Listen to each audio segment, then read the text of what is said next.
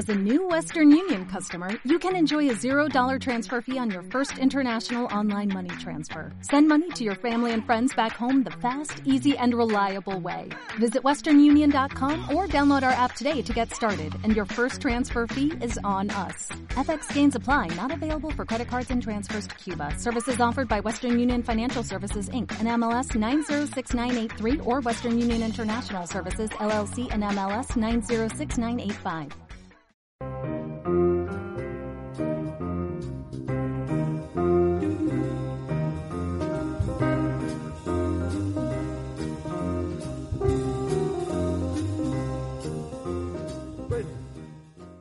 Carromato del Pensamiento. Este programa radiofónico tiene como objetivo divulgar, dialogar y reflexionar sobre temas de interés y actualidad desde las ciencias sociales y humanidades. Un servicio público orientado a la pluralidad del pensamiento.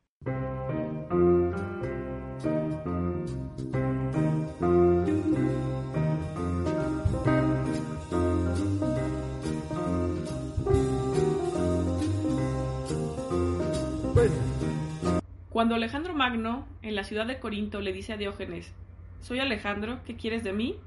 Este le responde, Apártate un poco y no me quites el sol.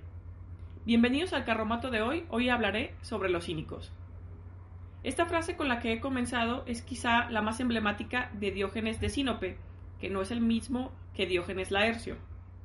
Quizá sea el personaje más famoso de los cínicos, de la famosa Escuela del Perro, y la anécdota aunque carece de base histórica, tiene un gran valor simbólico. Se cuenta también la anécdota en que Alejandro Magno afirmó que, de no haber sido él, querría ser Diógenes. La fascinación de la primera anécdota proviene de la emancipación de Diógenes de lo político, algo que un cínico rechazaba. Inclusive, el filósofo contemporáneo Sloterdijk dice al respecto que Diógenes no es cómplice de lo político, sino que le da la espalda al poder, un elemento significativo para la Grecia clásica en decadencia. Diógenes de Sinope, o Diógenes el perro, es la figura de un hombre que vivía sin pertenencias, desnudo y dentro de un tonel, dentro de un barril. Recreado más o menos, por cierto, en El Chavo del Ocho. También se reconoce la imagen de Diógenes como un hombre que solamente poseía una capa, un bastón y un faro. Es un hombre que renuncia a los bienes materiales y parte de la filosofía de esta escuela consiste en vivir como un perro. De ahí que se les denomine como la secta del perro. En cuanto a la biografía de Diógenes, se cuenta que fue acusado de replicar dinero falso, de falsificar dinero, y entonces terminó migrando a Atenas. El cínico griego tiene varias características. Es solitario, tiene una personalidad agresiva y enfrenta a la sociedad. También aspiraba a la sabiduría, tenía una personalidad subversiva frente al idealismo platónico y frente a la retórica tradicional. Inclusive Platón define a Diógenes como un Sócrates enloquecido. Comencemos por hablar de la imagen del perro. El perro es una imagen rechazada para los griegos, es una representación de lo impúdico que se usaba como insulto para aquellos que transgredieron las normas del más puro respeto, el decoro y la decencia. Al perro se le calificaba como falta de hay dos, de respeto y de vergüenza. La vergüenza, el pudor, el respeto y el sentido moral y dique, la justicia, fueron otorgados por el dios Prometeo, de ahí que si el cínico rechazaba lo político, no podría practicar este tipo de actitudes morales. Por otra parte, Aristóteles calificó al perro como bestia fiel al hombre, doméstico y domesticado, insolidario con los suyos, dispuesto a traicionar a la especie canina y pasarse al lado de los humanos con tal de obtener ganancias. Es agresivo, fiero o fiel y cariñoso según sus relaciones individuales, participa de la civilización desde un margen de su condición de bruto, comparte con el esclavo la capacidad de captar algo de la razón, del logos, en el sentido de obedecer los preceptos de su amo, El perro es sufrido, paciente, fiero con los extraños y acepta que le avienten la comida para comer. También es familiar y hasta urbano, pero no se oculta para hacer sus necesidades ni sus tratos sexuales. Roba carne de los altares y semea en las estatuas de los dioses. En la literatura clásica griega hay algunos ejemplos con el calificativo perro, que nos puede ilustrar este desprecio hacia el perro. En la Iliada, Aquiles se enoja con Agamenón y le insulta llamándolo cara de perro. En la misma obra, Helena se califica de perra al reflexionar sobre cómo abandonó a su esposo para fugarse con París. En esta misma obra, Zeus, enojado con Hera, le dice a su esposa, no hay nada más perro que tú. Las anteriores descripciones del perro aplican a la conducta de los cínicos de manera evidente, porque éste vive junto al hombre, pero mantiene sus hábitos naturales con total impudor. Es natural como los animales, pero vive en un espacio humanizado, no pretende honores ni ambiciones y tiene una vida sencilla. Sencilla es la vida del perro. Los cínicos llevaban una vida canina, tomaban el sol en el ágora ateniense o en el mercado de Corinto, vestían lo mínimo, algunos a veces no vestían nada. La vergüenza que contenía en sí la imagen del perro se volvió uno de sus distintivos. Los cínicos se desligaban de las obligaciones cívicas, por lo que no gozaban de los derechos de la ciudadanía, no tenían familia, no votaban y tampoco contribuían al quehacer comunitario. El cínico deambula por la ciudad, mendiga alimento. El cobijo más famoso de Diógenes, por ejemplo, era un tonel de barro. El cínico atendía solo lo natural, presumía de independencia y de libertad. Los cínicos imitaban la anaideia, la desfachatez y desvergüenza. Eran desafiantes, eran provocadores y también escandalosos, salvajes, críticos, austeros y anárquicos. No se dejaban dominar por nada, ni físicamente, inclusive si tenían hambre, sed o frío, y tampoco buscaban el placer como la escuela hedonista, sino que aguantaban muy bien el dolor del cuerpo y la pobreza. Tampoco se amedrentaban por factores morales como el destierro o la humillación, sino que esto era una prueba para la fuerza moral, para el endurecimiento que en griego es cartería o ascesis del cuerpo y de lo anímico. El cínico busca revalorizar los hábitos, por eso denuncia y encuentra una salida a la alienación. Además es un, preceptor de la apatía y de la ataraxia, la impasibilidad o la imperturbabilidad Además, apela a la indiferencia ante los beneficios de la civilización y al despojamiento voluntario de lo accesorio, para asegurar así independencia total y libertad. Los cínicos griegos fueron precursores de otros miles, que se encontraban dispersos en el mundo helenístico y romano, y fueron inspiradores por tener una filosofía práctica proponen un ascetismo hacia lo animal como el camino hacia la virtud, como negación a los refinamientos helenísticos de la civilización. Mientras que los hedonistas viven en la periferia de la polis, los cínicos se adentran en las entrañas de Atenas, una ciudad que se encuentra en quiebre económico, político después de Filipo y de Alejandro Magno, y que estaba dominada por tiranos militares. Allí circulaba Diógenes, un diría yo performático, con una postura más bien ensayada y asumida, más que natural y espontánea. De hecho, el cínico, cuando la parresía prohibió a la comedia que se burlase de lo político y de los políticos, son los cínicos los que quedan, los que recuperan el uso de la sátira. Los cínicos griegos forman parte de un fenómeno histórico resultado de alguna manera de la crisis de la polis griega como una comunidad libre y autártica. Estos descaros o permisiones, intervenciones que tenían los cínicos las realizaban, por ejemplo, junto a la columna de un templo y formaban parte de la contracultura. El primer cínico es Antístenes, que fue discípulo de Sócrates. Tenía una actitud irónica moralista, ascética y crítica. Así que perteneció a la famosa gran generación de estos filósofos griegos clásicos. También en algún momento se llegó a esbozar o especular que Sócrates adoptaba una actitud cínica. Antístenes decía que el individuo es bueno por naturaleza y asimila el mal por influencia de la cultura. Lo único que hay que hacer es volver a la vida natural, algo a lo que apelaba el cinismo, mediante pautas morales guiadas por la razón. Antístenes tenía un afán por el diálogo, criticaba a los políticos y a los demagogos, y aunque no fundó una escuela, como tampoco lo hizo Diógenes, sí tuvo tres discípulos.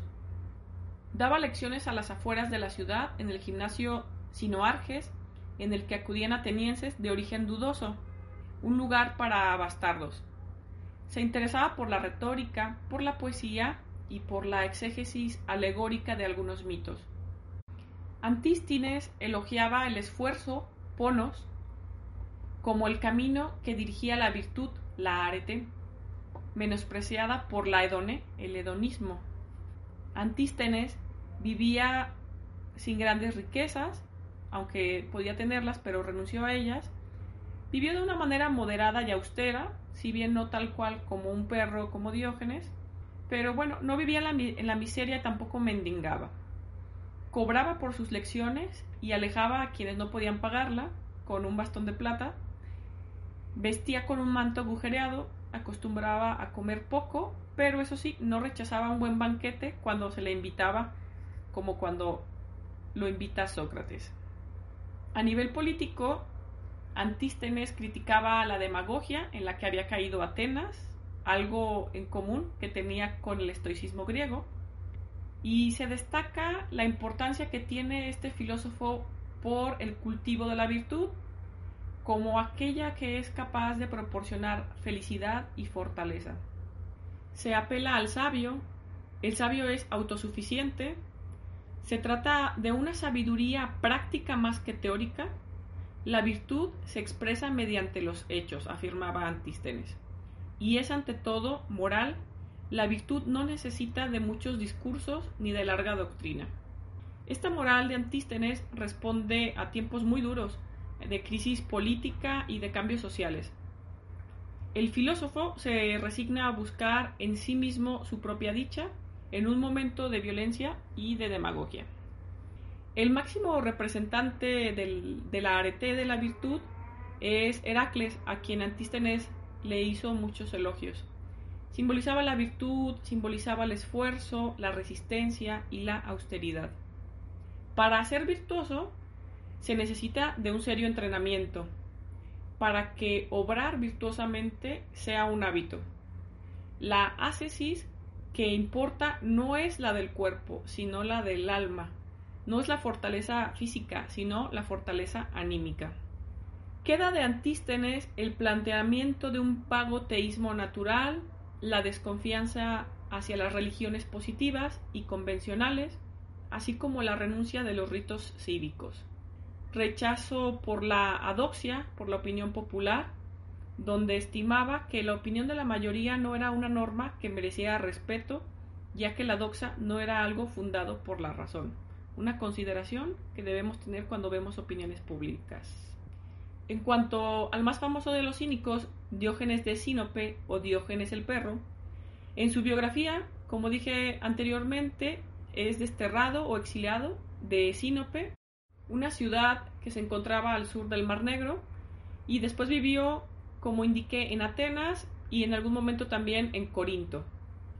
Realizaba en público actos de Demeter, esto es, necesidades corpóreas perentorias, como los de Afrodita, actos sexuales varios. Se unía físicamente a las mujeres que podía. Se recupera de los cínicos algunas máximas, sentencias o anécdotas memorables, porque recordemos que su filosofía es más práctica que teórica. Y bueno, de esta recuperación de ideas tienen la característica de ser muy agudas o chistosas porque también tienen el objetivo de dejar gran impacto en la memoria del oyente. Es más un recurso didáctico que un combate con los discursos establecidos o elevados, por ejemplo, el de Platón. ¿Cómo es Diógenes? Diógenes, se lo pueden imaginar, es vulgar, irónico, antiteórico, antidogmático, antiescolástico. Eso sí, recomienda como iniciación al cinismo entrenamiento físico y espiritual. No es un papanatas, no es un charlatán. ¿Para qué? Para una vida que apunte a la virtud. Además, la ascesis tanto del cuerpo como del alma, no hay que olvidar eso. Así que se está preparando de esta manera para los embates de la vida, para los azares de la fortuna, y que ni el alma ni el cuerpo puedan rechistar de ello. Tal impasibilidad o tal endurecimiento físico y espiritual son los que van a conquistar la arete, la virtud. Una vez que tenemos mente y cuerpo entrenados, el sabio desprecia el placer, no cae en el deleite, tampoco es susceptible o vulnerable a este, hay un placer peculiar en el rechazo de este, que es el gozo de la libertad. El sujeto se vuelve libre cuando no es víctima del hedonismo. La libertad es muy importante para Diógenes. La individualidad reconoce las leyes del perro, de la naturaleza. Solo hay un gobierno justo, la naturaleza universal. Se recupera por ahí esta frase de Diógenes. De modo que rechaza lo cívico y a la ciudadanía, y algo muy significativo para la época es que renuncia al politeísmo. Los cínicos también niegan a la familia y a la propiedad privada.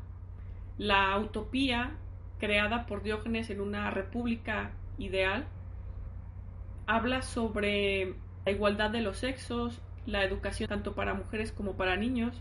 Sabemos que solamente unos cuantos tenían acceso a la educación y que mujeres y niños no podían acceder a ella, solo los varones.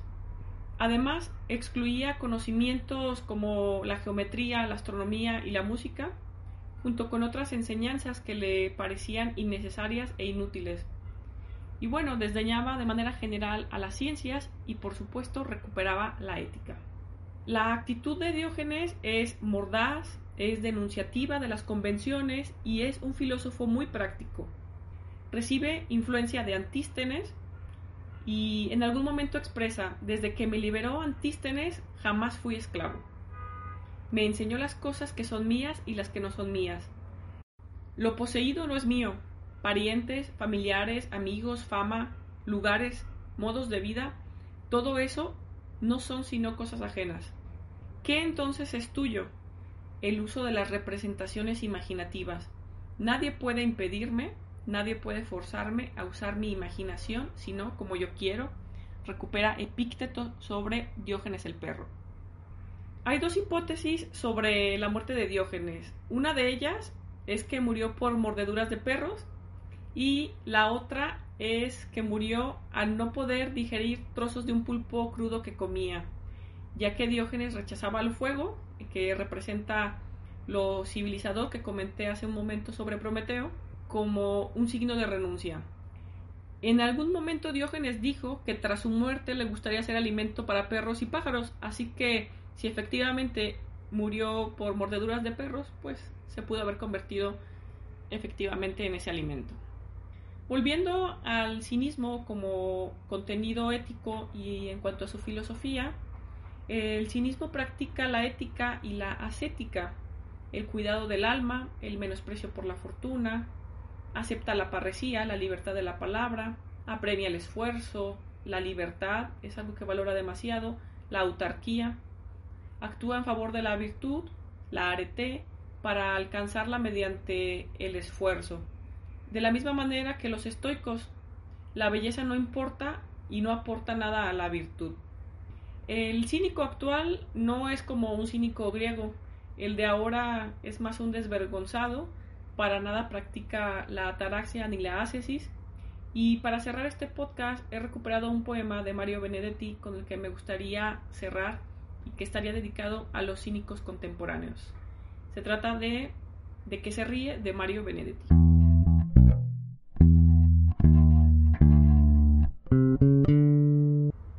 Exacta foto del diario, señor ministro del imposible, vi en pleno gozo y en plena euforia y en plena risa su rostro simple. Seré curioso, señor ministro. ¿De qué se ríe? ¿De qué se ríe? De su ventana se ve la playa, pero se ignoran los cantegriles. Tienen sus hijos ojos de mando, pero otros tienen mirada triste. Aquí en la calle suceden cosas que ni siquiera pueden decirse. Los estudiantes y los obreros ponen los puntos sobre las IES. Por eso digo, señor ministro, ¿de qué se ríe? ¿De qué se ríe? Usted conoce mejor que nadie la ley amarga de estos países. Ustedes duros con nuestra gente, ¿por qué con otros son tan serviles? ¿Cómo traicionan el patrimonio mientras el gringo nos cobra el triple? ¿Cómo traicionan usted y los otros, los adulones y los seniles? Por eso digo, señor ministro, ¿de qué se ríe? ¿De qué se ríe? Aquí en la calle sus guardias matan, y los que mueren son gente humilde, y los que quedan llorando de rabia seguro piensan en el desquite. Allá en la celda sus hombres hacen sufrir al hombre y eso no sirve. Después de todo, usted es el palo mayor de un barco que se va a pique. Seré curioso, señor ministro, ¿de qué se ríe? ¿De qué se ríe?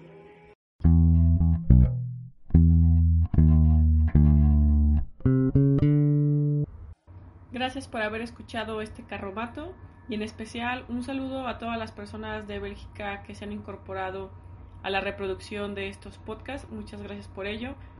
Recuerda que puedes encontrar el podcast en iBox, Apple Podcast, Spotify o YouTube y que también están las redes sociales, Facebook e Instagram como Carromato del Pensamiento. Hasta la próxima.